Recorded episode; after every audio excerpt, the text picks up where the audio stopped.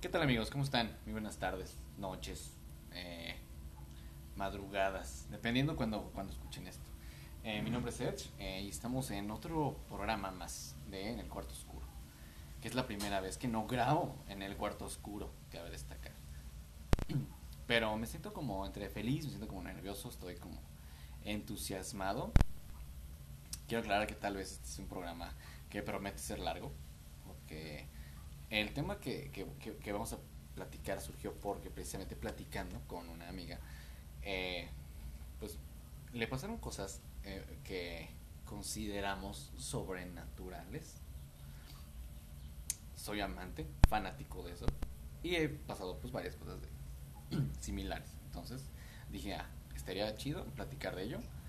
Y el día de hoy voy a platicar con la señorita Isabel Morales. ¿Cómo estás, Isa? Muy bien, gracias. ¿Y tú? ¿Sí? ¿Bien? ¿Nerviosa? Sí. Sí, la verdad también. La verdad también. No sé, ya, es más corte. Pero, este... ¿Quieres empezar? Eh, como tú me digas.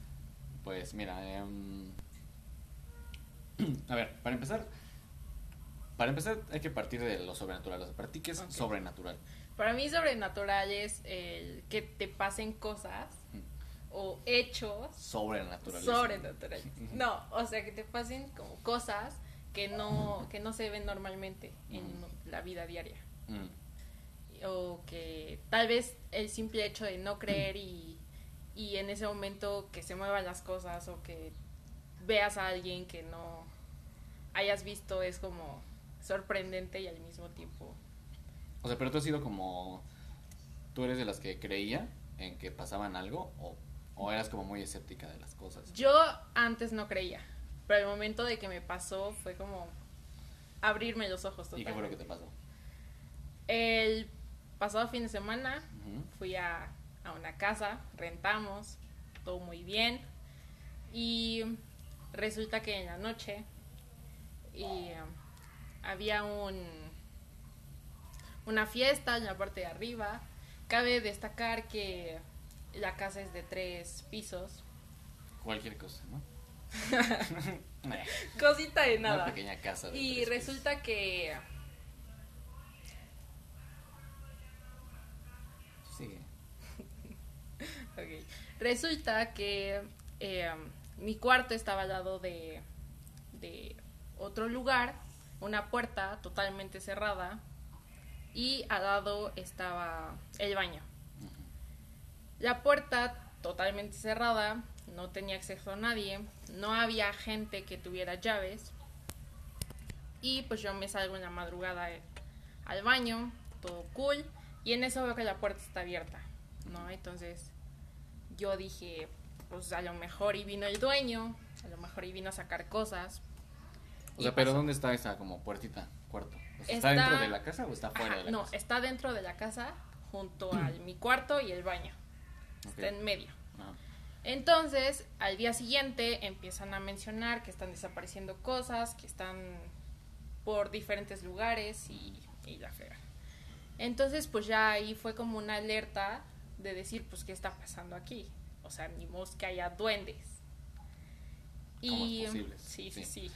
O sea, una que no cree, pues, como que empiezas a pensar, ¿no? A lo mejor y alguien de que estaban ahí las movió. Sí, o sea, porque, eh, digo, esto va para las personas que también, que no creen. A lo mejor no creen porque igual no les ha pasado cosas o porque en el fondo tienen tanto miedo que no quieren aceptar esas cosas. Sí. Que es lo que creo que en tu, en tu caso pasó. En mi caso, desde chiquito he tenido experiencias así y es como, ok, aquí hay algo, aquí pasan cosas. Sí. No sé qué es, pero pasa. Sí. Ok. Y pues ya, este, el último día, eh, que fue el domingo, yo me empecé a sentir mal tenía muchas ganas de vomitar, muchas náuseas, dolor de cabeza y resulta que pues igual muchas personas a las que fuimos también se empezaron a sentir mal, entonces pues ya fue sacarnos mucho de onda. Eh, al momento de, de, ya salir de la casa tuvimos que hacernos como una limpia, agarrar ramas de un árbol y frotárnoslas, ¿no? Como si no vieron mañana. Ok. ¿Tu familia es católica, perdón? Ajá. Ok. Súper católico eso, ¿no? Claro. Entonces, pues ya, este, tiramos de ramas, Eh, Y se quemaron, ¿no? sí, Qué miedo. no. este, bueno, tiramos ya ramas, nos salimos y empezaron a, a pasar como hechos. Después de eso, pues nos habían dicho que que se habían las cosas que se habían perdido después aparecieron en las maletas y todo ese rollo. Aunque para nosotros se nos hizo algo muy raro porque pues nadie había guardado cosas ajenas en maletas de diferentes personas. Entonces pues ya fue como algo muy estábamos muy alterados. Después de eso nos salimos a rezar y en ese momento en la oración acabamos y se me quedan viendo me dicen, oye, pues es que tú rezaste por alguien más. O sea, hay una parte en la oración en donde dice, ruega por nosotros los pecadores. Ah, Y yo decía, ruega por ella y por nosotros los pecadores. eso es como... Bueno, yo, también cuando es eso, también rezo así. Ruega por ella, por por nosotros. Pero porque a mí me enseñan que le rezas como a la Virgen, ¿no? Y nada más. No, pero es que a nosotros no es como rezarle a alguien más. O sea, nosotros es rezarnos por nosotros. O sea, en general, no para una persona más. Entonces el que me digan, oye, rezaste para alguien más, fue como algo impactante porque pues normalmente no lo hacemos. ok.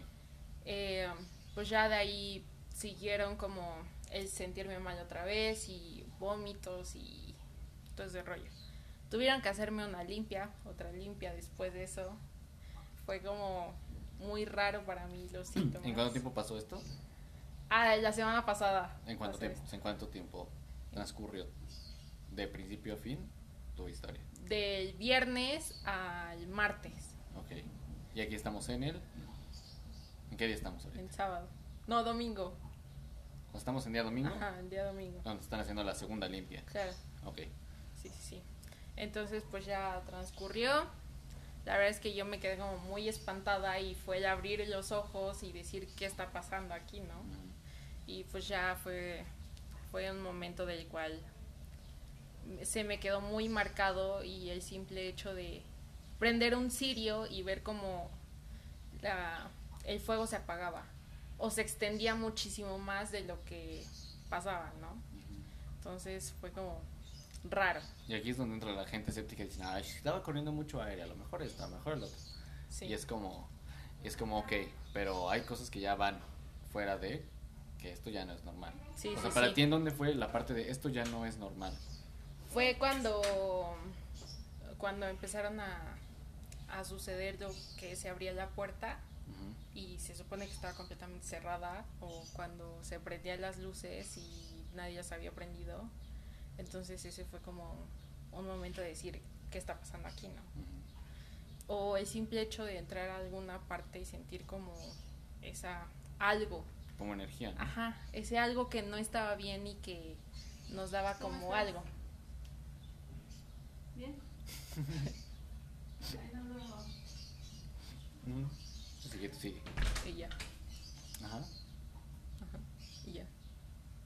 Pero, o sea, ¿qué era lo que sentías? O sea, ¿qué era lo que, se- lo que exactamente sentías? A veces sentía como alguien me estaba viendo, como el estar en la regadera y en ese momento que alguien te está viendo, o el que sentir a alguien atrás de ti, o mirar hacia algún punto y ver a alguien y que te está saludando, que te está, no sé, haciendo alguna seña, y, y el saber que no hay nadie más en ese momento más que tú. Porque seamos sinceros, ¿quién se va a meter al baño a verte? Sí, claro. ¿Consideras que esto ha sido lo más fuerte que te ha pasado en toda la vida? Tal vez no. O sea, eso fue como algo leve. ¿Qué ha sido lo y fue más por lo que. culero que te ha pasado? Lo más culero que me ha pasado. Ok. eh, mi familia es mucho también de tener como escopetas. Porque ellos eran como cazaban. Iban a cazar. Ok. Entonces tenían escopetas. Y esa me, me acuerdo fue de niña. Habíamos. La casa de mis abuelos es como una vecindad. Entonces se dividen en dos casas. Una está del lado izquierdo y la otra del lado derecho. La más grande del lado derecho. Entonces eh, salíamos, nos íbamos a ir a una reunión y en eso vimos que, que había alguien jugando.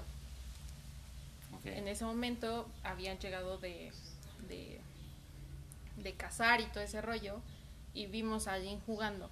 Entonces en ese momento eh, mi abuelo como que me aisló, me hizo para un lado y, y le dijo a mi tío, dispara. Y pues eh, el, como la adrenalina del no saber qué pasaba, al momento de que disparan desaparece la sombra. Ok. Entonces eh, empezaron a decir, no, pues a lo mejor se había metido alguien a la casa o a lo mejor había sido mi tía o algún sobrino que estaba ahí, pero pues no había absolutamente nadie, Claro. porque habíamos llegado de una reunión. Entonces, el, el momento de que dispara, se va la sombra y vemos cómo pasa corriendo y se queda enfrente de nosotros. Entonces, al momento de estar enfrente de nosotros, se ve como un rostro que va como cambiando de un niño a un joven a un viejo. Entonces, eh, mi abuelo vuelve a disparar y en ese momento que dispara desaparece completamente. Eh, me llevaron a la iglesia, me bautizaron por segunda vez Wow. Ok. y, y pues esa fue como la que más me asustó. Bueno, aparte de la... Está cabrón eso, ¿no? Sí, Qué pedo. Dije. sí, así es. Pues a mí me gustaría como saber, ah, en lo personal lo he dicho en, varias ocasiones, con varios amigos. O sea, me gustaría a lo mejor morirme un ratito Ok. y saber qué pasa. Saber qué hay durante ese lapso de muerte. Bueno, lo que llamamos muerte, ¿no? Porque he escuchado tantas cosas de personas que reencarnan, personas que recuerdan vidas pasadas. Y es como, o sea, a lo mejor no morimos del todo, a lo mejor solamente nos trasladamos de un Claro. cuerpo a otro, ¿no? Entonces me gustaría saber qué es lo que pasa. Y me acuerdo que, ahorita que dijiste eso como de las sombras, mi madre ya no duerme sola, ya no duerme sola desde hace muchos años. No sé si te había comentado, te había contado No, eso. nunca. Eh, ah, pues hace años cuando eh, mis papás vivían separados, cada fin de semana era de ir a mi papá, con mi papá, de viernes a domingo. Sí. En uno de los tantos domingos, por, obvio- por obvia- obvias razones, mi madre se quedaba sola en la casa. Eh, regresando el lunes en la tarde-noche, mi madre me, me, me dice, oye, ¿puedo hablar contigo? Le digo, sí, ¿qué pasó? Y ya, ella me cuenta que de viernes para sábado, de viernes para sábado, llegó tarde del trabajo y este, que se puso a ver como unas películas y todo, unas series.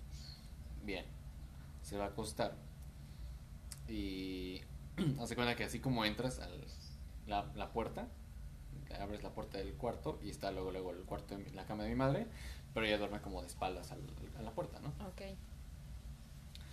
Entonces, este, de ladito. Que dice que estaba durmiendo. Mi madre tiene el sueño muy sensible. Muy sensible. O sea, cualquier ruidito la despierta. O sea, muy diferente a ti. Sí, totalmente diferente. Yo caigo como piedra.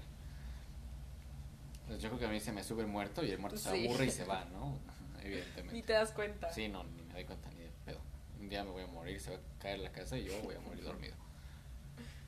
Eh, y entonces mi madre cuenta que ella se quedó dormida, está de lado. Me dice, Edgar, te juro que. O sea, ella estaba como de un ladito, ¿no? O sea, no duerme en medio de mi madre, generalmente es como de un ladito en específico. Entonces ella estaba de un lado, de espaldas a la cama, digo, a la puerta del cuarto, y siente como, escucha como alguien abre la puerta. Me dice, pero la abrieron como, como con cuidado, o sea, como no queriendo despertarme. Ok. Porque escuché como giraron con cuidado la chapa. Abrieron la puerta. Porque hace un pequeñito, así como ligerito rechinido la puerta. Cierran la puerta y otra vez con cuidado van a cerrar. O sea, como giran la chapa para que se. Ahí. Pero que escucha todo. Mi madre empieza a escuchar todo. Yo, obviamente, por, por obvias razones, pues se espanta, ¿no? Y no quiere voltear. Entonces me dice: Yo no sé qué era, ni quién era, pero se metieron en la cama. Siento como alguien a mi espalda levanta las sábanas y se acuesta. O sea, se acostó con ella. Sí, o sea, siente como la presión del colchón se va detrás de ella. O sea, como alguien se acuesta, como un cuerpo se acuesta detrás. Entonces, cuando siente eso, mi madre en automático lo que hizo fue como que nada más como tratar de abrazarse. Me dice, pero todo esto te lo estoy diciendo mientras yo estaba viendo el closet. Ok. Eh, mi madre nunca duerme con la luz este, apagada. Siempre duerme con un foquito ahí por ahí prendido, aunque sea. Pero no distinguía nada. Solamente lo estaba escuchando a sus espaldas todo el tiempo. Entonces dice, el problema fue cuando yo nada más siento un... Veo, más bien no siento, veo una mano largota que está a punto de abrazarme. Así. Pero así con los dedos muy largos. Ok. Entonces dice que fue donde nada más cerró los ojos, como que se, se encobijó más y empezó como a rezar. Y me dice, pero yo trataba de decir como Padre Nuestro y no me lo sabía. O sea, no me acordaba del Padre Nuestro en ese momento. O sea, es como si te borraran la memoria. Sí, como si te borraran el cassette. Entonces dice que mi madre que no, no, no podía hablar. Entonces como que nada más cerró los ojos, trató como de medio decir lo que se sabía del Padre Nuestro que se acordaba, pero que, que se espantó demasiado. Y desde ese entonces, cuando obviamente me cuenta todo eso el domingo al día siguiente, eh, yo le hablé con mi hermano y le dije, ¿sabes qué? A partir de ahora, mm, no hay que dejar que mamá duerma sola. Ya no dejes que mamá duerma sola. No sé si sea la casa, no sé si sea ella, pero no hay que dejar que duerma sola. Y te estoy hablando de eso así como tiene como unos 6, 7 años. Desde entonces siempre alguien duerme con ella, siempre. A lo mejor hay veces en las que ya de plano ella se queda dormida y no le ha pasado nada.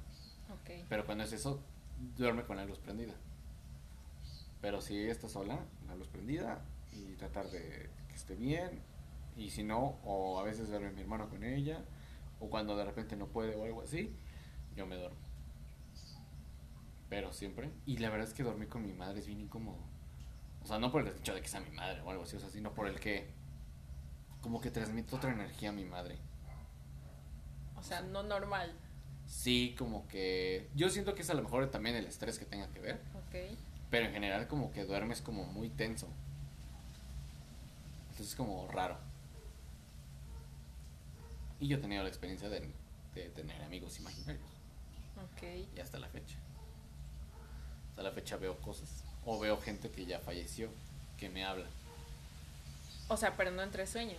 No, o sea, soñando, o sea, soñando, soñando. Veo a gente ahí como que habla conmigo.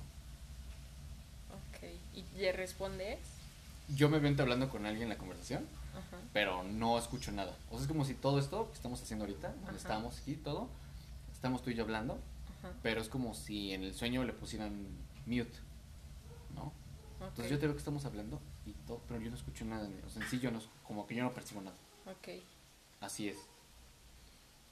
La que más me acuerdo, de las, las primeritas, por así decirlo, eh, cuando yo tenía como 15 años, como 15 años, yo venía de una etapa como muy, pues muy oscura, eh, muy problemática en mi vida. Y yo desde los 11, 12 me había prometido no volver a llorar. A los 15 años falleció un tío queridísimo que para mí era como mi mejor amigo Ok. pero no lloré. Me aguanté. Sea, fui ese de que veía tan mal a mi familia que yo dije, no, yo quiero estar bien para ellos. Quisiste ser fuerte para ella. Ajá, o ser fuerte para ellos, decir, no, o sea, ustedes tranquilos, yo estoy aquí con ustedes y bla, bla, bla, bla. Eso fue un 31 de diciembre. Ok. Y al siguiente año, en noviembre, me estaba empezando a ir ya mejor en proyectos de mi trabajo, de mi carrera, etcétera. Y él fue el único que, moralmente hablando, siempre me apoyó. Siempre me dijo, nunca te des por vencido, échale ganas, bla, bla, bla, bla. bla. Siempre fue él. El único de mi familia. Y entonces, en no- una noche de noviembre, yo llego a la casa, misma casa, y no había nadie. No había nadie. Ok. Eh, creo que mi hermano se había ido con mi papá, yo venía de un evento, mi madre creo que todavía no llegaba del trabajo, se había ido a una fiesta, no sé. El punto es que yo llego a la casa, no había nadie, pongo la televisión en la sala y me quedo dormido en el sillón. Y en el sueño veo a mi tío en el sillón de enfrente, en el de la sala, ahí enfrente, hablando conmigo. Pero veo que estamos igual como platicando, pero yo no lo escucho. Veo que nos estamos riendo, estamos echando cotorreo y todo, pero no lo escucho. Ok. Entonces nada más escucho cuando se levanta y me dice, pues ya me tengo que ir, hijo. Pero pues cuídate mucho y échale ganas.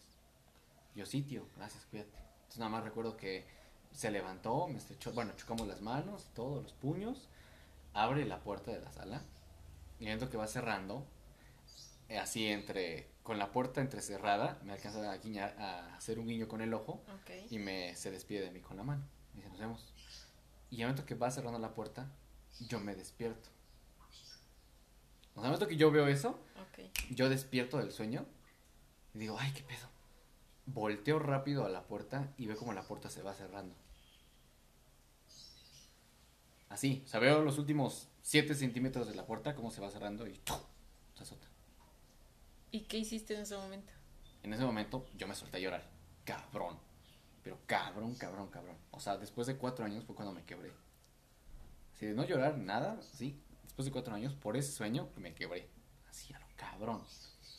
Y me acuerdo cuando se, se azotó la puerta, de repente escucho, como mi perro, desde el patio trasero, se echa a correr hacia la parte de enfrente Ok. y le empieza a ladrar a algo. Pero escucho como lo va siguiendo, como de la entrada de la puerta al zaguán. Entonces yo nada más me asomo y veo a mi perro que está ladrándole a alguien como si estuviera pasando. Ok. Y se va para el zaguán. Y le habla y se queda ahí. Y para mí eso fue súper impactante porque dije, creo que me vino a visitar.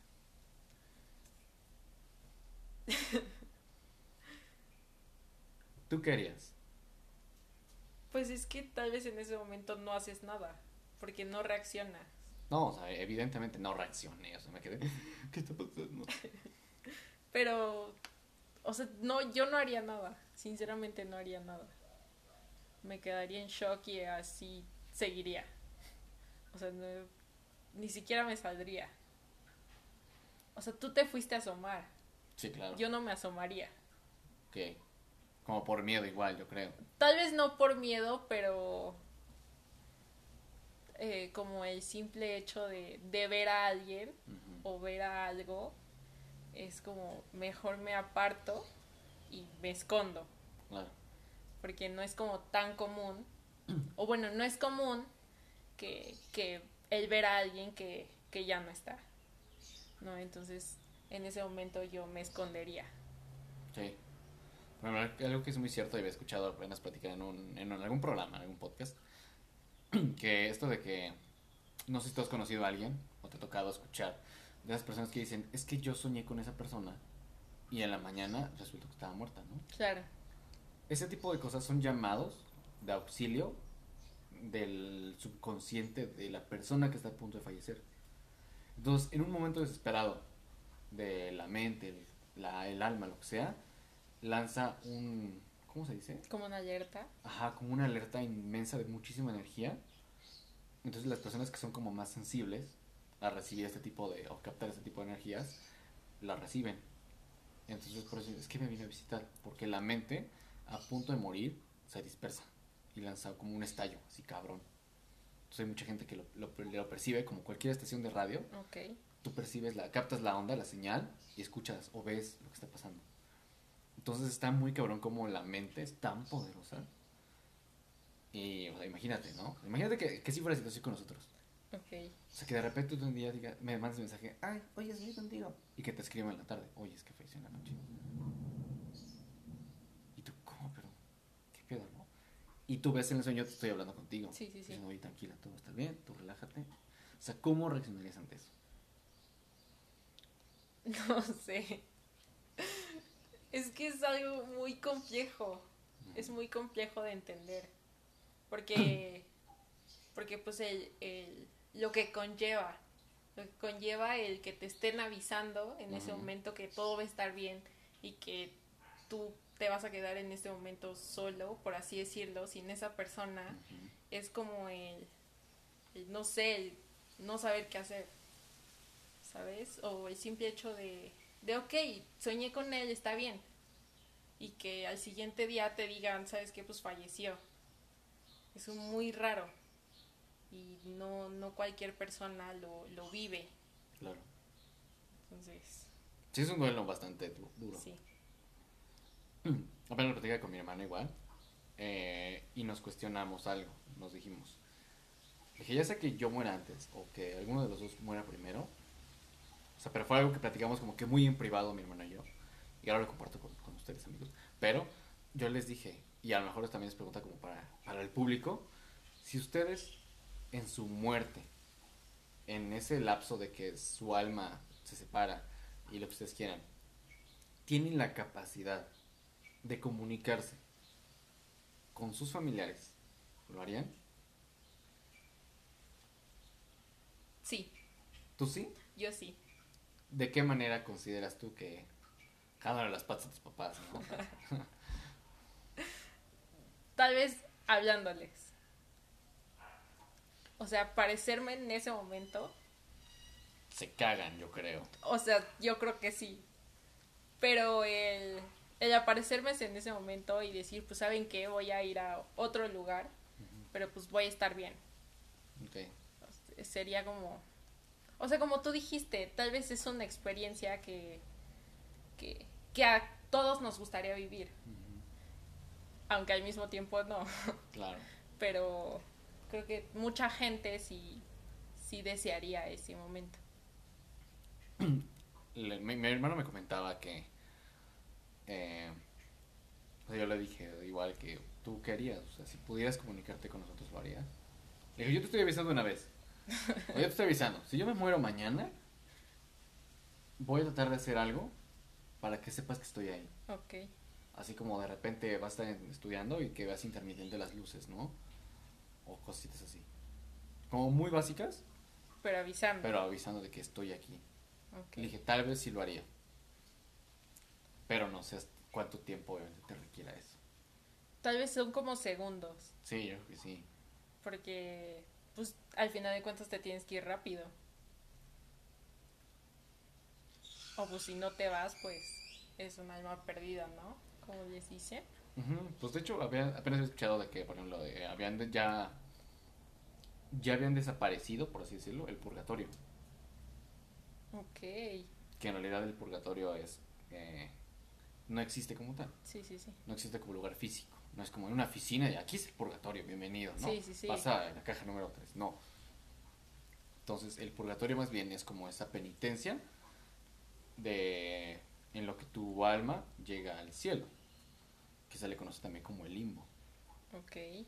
Pero las personas que no llegan, o sea, en ese proceso de como cumplir sus penas, que es el purgatorio, no llegan por X o Y, que hicieron cosas demasiado malas, quedan atrapadas aquí en la tierra y entonces se les conoce como el limbo, Ok. que ya no pueden, o sea, ni, están- ni, o- ni al cielo ni al infierno, se quedan atrapadas. Entonces está como bien interesante también todo eso. Ok. ¿Qué otra cosa te ha pasado? ¿Qué ¿Qué otra recuerdas? cosa me ha pasado que yo recuerde? ¿Has tenido ami- amigos imaginarios? Me contaban que cuando era bebé me metía abajo de, de los muebles y platicaba con personas. Qué pinche miedo. Por ejemplo, platicaba con, con mis bisabuelos o platicaba con tíos que habían fallecido o platicaba con pues con todo tipo de personas que se fuera que me fuera encontrando. Pero es como muy extraño o sea, que sea debajo de algo, ¿no? Pues tal vez es para que no los vean o algo así, ¿no? O sea, pero yo me pongo a pensar, y a lo mejor yo lo imagino así por las películas de hoy en día, Ok. pero oye, que el niño se meta debajo de algún lugar para hablar escondidas con alguien, está muy raro. Pues es raro. Obviamente va a ser raro. Pero al final de cuentas te estás comunicando con alguien que ya no está aquí. Imagínate que tu hermano de repente lo entres así y está hablando con alguien. Lo ha hecho. ¿Sí? Lo ha hecho. ¿Y qué has hecho? Pues en ese momento me salgo. Porque no es... O sea, los niños tienen gran imaginación. Pero a pesar de su imaginación, ellos pueden ver más cosas que un adulto. Porque normalmente los adultos son, son muy rectos. Y muchos son de decir no creo. Y si no creo es porque no creo. Entonces los, los niños son, como no conocen ese aspecto, por eso son los que más pueden volar, por así decirlo, o conocer. Sí, claro. Entonces, por eso en esos momentos en donde lo veo hablando con alguien, yo me salgo. Porque está conociendo. está conociendo a, a personas que, que pues no están. Ok. Yo no sé qué haría así mi hermano. No Lo sé. veo así.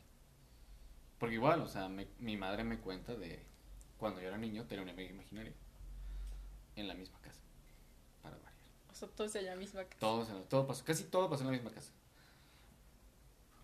Ant- Antes de, de empezar con eso de los amigos imaginarios, cambiando de casa, por ejemplo, cuando nos mudamos de casa de mi papá, Ok. eh, el vivir, en- bueno, el estar en casa de mi papá los fines de semana eran los fines de semana más pinches acalorados de siempre. De toda la vida. O sea, era un calor cabroncísimo en la casa. Todo el tiempo la casa era súper caliente. O sea, de tipo derretirse. Sí, Más o tenías que tener todo el tiempo abiertas las ventanas. En su cuarto era el más cálido de todos. Tenemos que tener abiertas las ventanas y aparte puestos los ventiladores. Ok. Porque de verdad era un calor cabrón. O sea, estabas adentro. Si no tenías abiertas las ventanas, estabas adentro en camiseta y estabas empezando a sudar. Hacía muchísimo calor. Y poco después de que él falleció, como a los tres meses que fue cuando nos mudamos a su casa, Ujú. regresar a su casa fue muy raro porque la casa se volvió hiper fría.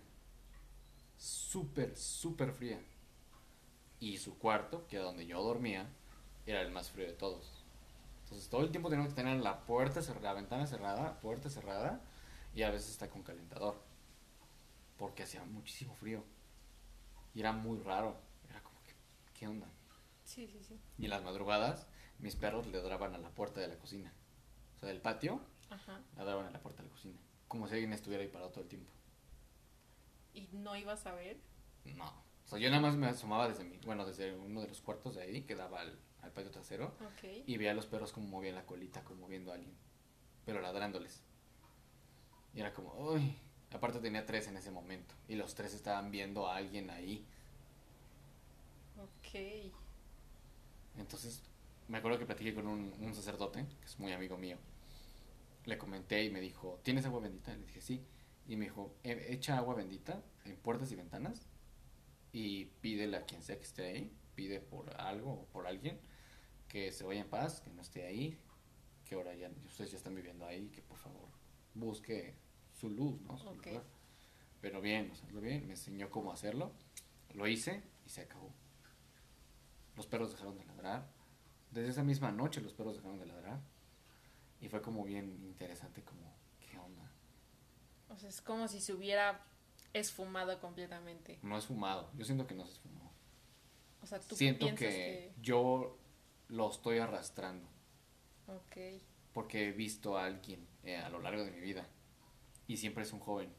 O sea, siempre ves a la misma persona. Sí. Y es alguien como... Yo, yo calculo que es- está entre la edad de mi hermano y mía. Yo tengo casi 23. Él tiene 15. Y yo digo que tiene como 18. Él, quien sea, lo que sea. Pero siempre lo veo que se caracteriza de mi hermano. Ok. Y eso lo hace difícil. Supongamos que tú estás aquí en la sala normal Ajá. y de repente ves como alguien entra al baño. Pero tú ves a tu hermanito que entra al baño. Tú lo estás viendo que estás, estás en el sillón, a lo mejor te distrajiste, volteas de reojo y ves como tu hermano va cerrando la puerta. Pero lo ves. Sí.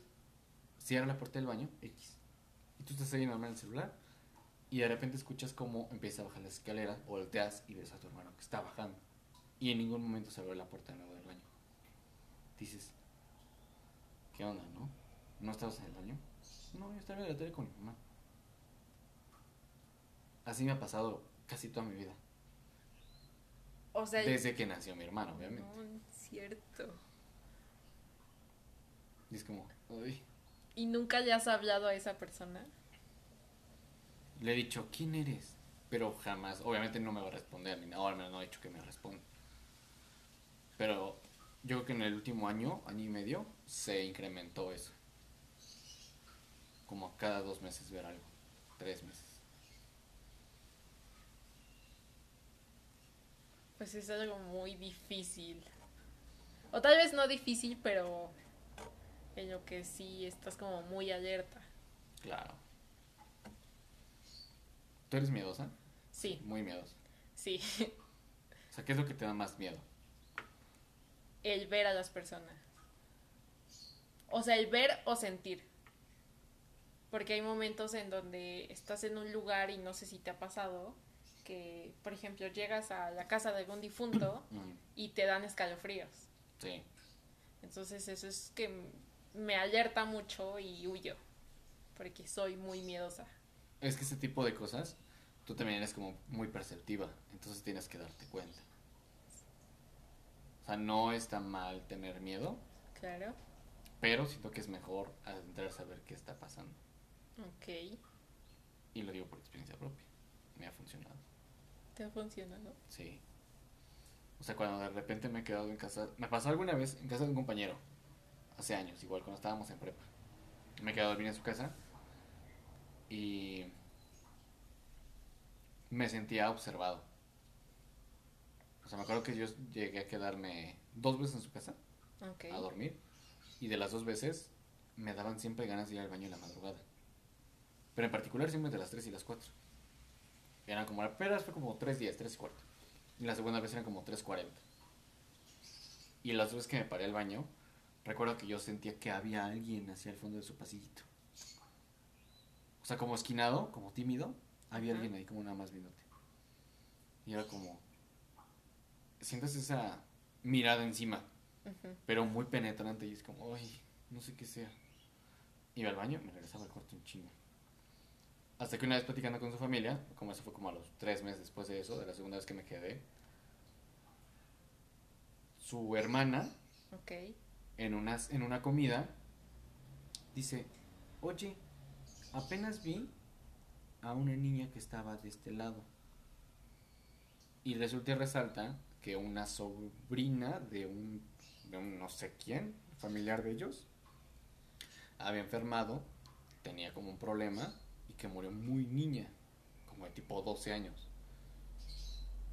Entonces, en uno de los cuartos, de donde la tienen como, pues ahí atendiéndola y todo ese pedo, hasta que pues falleció. Creo que, creo que le había dado como cáncer o algo así. O sea, pero Y falleció. falleció ahí. Pero cuando dicen, ¿dónde? No, pues es que es en el fondo del pasillito, en la puerta de ese cuarto. En donde tú ya habías Ah, visto. donde yo la había visto. Entonces dije, ay, entonces no soy el único. Y cuando dijo eso, fue cuando yo dije, ay, señora, ¿yo puedo hablar con usted? ¿Qué? Es que creo que yo también ya la he visto. Y es cuando se queda como su mamá, de que, "Ay, es que yo nunca he visto nada, ¿no? Pero su hermana era como muy perce- más perceptiva Sí, sí, y sí. también yo. Y dijimos, ah, bueno, ya no soy el único que hemos visto lo mismo. Entonces, ese tipo de cosas, así como... mm, Echarles el ojo. Ajá. Pero yo no quería hablar porque dije, van a ser pinche loco este güey, ¿no? Y a veces no hablamos también por miedo. Sí. La verdad es que sí. ¿Qué sería lo peor que tú consideras que se te pueda parecer? Que digas, un, que vas un día y ves como una sombra de una criatura abajo, o que veas a alguien que ya falleció ahí. Mm, yo por qué puedo haber. Tal vez a la típica niña que ven todos, de vestido blanco. Típico niña del aro, Ajá, eso sería como explotaría. ok, sí. Sería como muy fuerte. O algo así, no sé, me daría un paro en ese momento. Me iría. Voy a vivirme a otro lugar. ¿Y qué harías si te vas a otro lugar y sigue apareciendo esa cosa? Pues ya... me- ¿Estás de acuerdo que serías tú Sí. la que está transmitiendo eso? Tendría que irme al Vaticano. a algún lugar. Al Vaticano. Y el papá no me está trayendo aquí tus cosas, por favor. No, pero pues yo creo que cada uno atrae como esa energía. ¿No? O sea, pues, ajá, y a veces no a propósito. Sí, sí, sí. O sea, hay veces en donde ni siquiera nos damos cuenta que nosotros traemos como algo. Entonces, pues en ese momento me haría una limpia de huevo. como cuando te sientes mal. Así. te lo ocurre a mí. Eso aplica para mí. Una limpia de huevos. Una limpia de huevos. Ok, muy bien. Siento que podemos sacar mucho más de este tema. Sí, Te podemos hablar de muchas cosas. demasiado. ¿Tú tienes amigos igual que ven así cosas? No, amigos no. Familia sí. Ah, familia, sí. demasiado. Entonces, para la siguiente, vamos a platicar de tu familia. Ok, ¿Va? va. Por el momento vamos a dejar hasta aquí. Son 40 minutos a menos. Yeah. Se me hizo de hecho muy, eh, muy largo. ¿Se te hizo muy largo? Sí. Como que siento que me adentré demasiado. Dije, "Ah, me llevan 40 minutos. Dije, no, ya. Siempre se los hago de 10 minutos. Pero pues avisaste. Ves avisé desde el principio que iba a durar mucho. Si llegaron hasta acá, gracias. Mil gracias. Compártelo, por favor. Porque Son unos cracks. sí, de verdad que sí. Eh, y pues nada, recuerden que si quieren pues, escuchar más y todo, eh, pueden buscarme, encontrarme en todas las plataformas. Como eh, encontrarme como arroba edgemx, edg3mx. ¿Y tú cómo estás en Instagram? Como isa.morales09. En Instagram. Sí. No tienes Twitter, ¿verdad? No. Ok, bueno, nada más Yo nada más siempre doy Twitter e Instagram. Es todo lo que más. Ahí pueden encontrar todo lo que hago.